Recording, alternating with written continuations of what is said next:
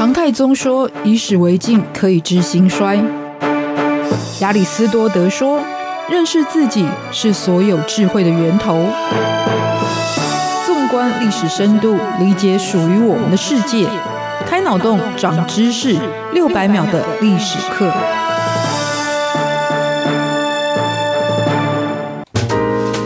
认识过去，才能够掌握未来。欢迎您收听这一集六百秒的历史课，我是维珍。在之前的单元里，我们曾经介绍过古巴的首都哈瓦那，而同处于中南美洲交界的加勒比海上，就在古巴东南侧隔海相望，有一座岛屿被称为西班牙岛。在这个岛上，有着我们今天要介绍的主角海地，还有另外一个国家多米尼加共和国。然而，提到古巴跟多米尼加，可能对很多台湾的朋友来说，应该很快就会联想到。关键词就是有实力坚强的棒球特色，然而夹在两者之间的海地，关键词却总是与贫穷脱离不了关系。其实海地曾经非常的富裕，也是拉丁美洲第一个独立的国家。今天从首都看历史系列就来介绍，从富裕坠落至贫穷线的首都海地太子港。海地的国名来自于在西元前两千多年就已经在此生活居住的原住民印第安人，尤其是以泰诺族为主的语言，意思就是指它地理上的特色，也就是高山遍布的土地。而它整体的国土地形则是南北两块特别宽大，连接中间的区段则是特别狭窄。那首都太子港其实就是位在于这个中段的位置，它有着控制哥纳福海湾的优势，而且也是因为这个优势在历史上崛起。今天的海地拥有一千多万人口，首都太子港则是一座有着近百万居民的城市。今天看到九成以上其实都是属于非洲裔的族群，这也跟海地历史发展息息相关。因为这里原本虽然是属于印第安人生活的岛屿，但是在十五世纪哥伦布登陆之后，包含像是古巴以及这一片区域很多地方，都迅速的成为西班牙殖民势力的范围。而当地的原住民也有着相同命运，就是欧洲强国以征服者的姿态，有计划性的屠杀原本统治当地的原住民。还有从欧洲带来的瘟疫蔓延之下，那原本将近四十万的庞大泰诺族。人也逐渐消失殆尽。那没有人就没有开发，没有开发就没有经济成长，没有经济成长，那这些据点即使在最初发展的稍具规模，但是呢，后来也就会沦为了空城甚或是鬼城。于是，为了补充劳动人力，西班牙殖民者就开始从非洲运送奴隶至此。在原住民越来越少，非洲奴隶越来越多的情况交替，也就成为了今天海地的主要族群。而西班牙的殖民者在统治海地的十六世纪开始，也就会在临海的区域辗转建立了多个城镇，但建立的模式总是像轮回一样，有一套固定的公式，就是会在开发之后掠夺资源，在资源耗尽，还有原住民死绝之后，没有办法再提供劳动力了，又抛弃这一座城镇。于是，在这样子一个疏于管理的情况之下，半个世纪之后，整座西班牙岛就沦为了海盗窃据，或者是。欧洲很多国家三不五时在经过的时候，就会来挖掘一下经济资源的地方。而在这一群欧洲人当中，又以法国移民是最多。于是到了十七世纪的初期，法国就占据了岛屿的西北边，也就是今天属于海地国土的绝大区域。不过呢，在那个时候还不叫做海地，而是称为法属圣多明哥。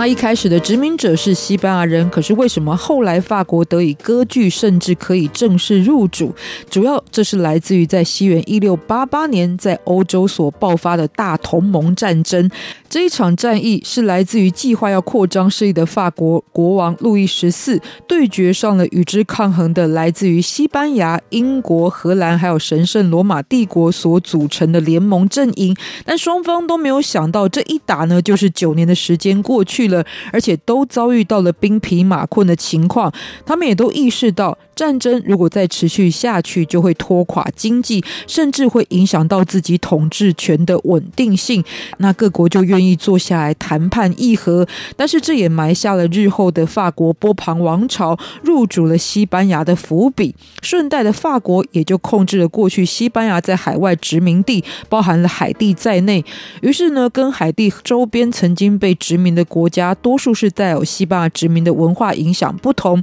海地今天我们可以看到，它的官方主要的语言还是法文，它的城市风貌，甚至是生活以及文化的习性，都是属于法国殖民的历史特色。而在法国正式殖民之后，也有鉴于设立首都才能够更有效控制地方，于是呢就开始进行首都的选择。虽然当时有很多不错的据点，不过呢考虑的有三个标准：第一个是防守的难易度；第二个部分是来自于呢传染病在这一个城市发生的严重程度，以及最后呢在商业发展未来性的几大前提之下，一七七七年法国选择了太子港取代原本呢。是没有港湾庇护，很容易遭受攻击的首府海地角，成为了殖民地首都，并且开始扩大建设。那太子港曾经住过太子吗？其实传闻当中，它地名的由来呢，是说到了在一七零六年的时候，曾经就有一艘来自于法国的轮船，就叫做太子号，为了躲避暴风雨，驶入到港口当中，而且呢平安度过危险，于是人们就以此船来命名太子港。但是呢，从文献记录当中又发现，其实太子港这个名称的说法出现，早就在这一艘太子号来到港口的三十年前就已经可以看到了，所以可以说呢，确切的出处至今是不可考的情况。而后来法国的殖民者也曾经将此地改名叫做共和港，用来是纪念法国大革命。那直到海地独立运动的领袖，也是后来称帝的非洲裔开国者雅克一世的主导之下，才再度把名称改回了太子港。那这一位毁誉参半的皇帝，日后其实受到他反对势力的暗杀。所以呢，他也是在太子港这个地方走完了自己的人生之路。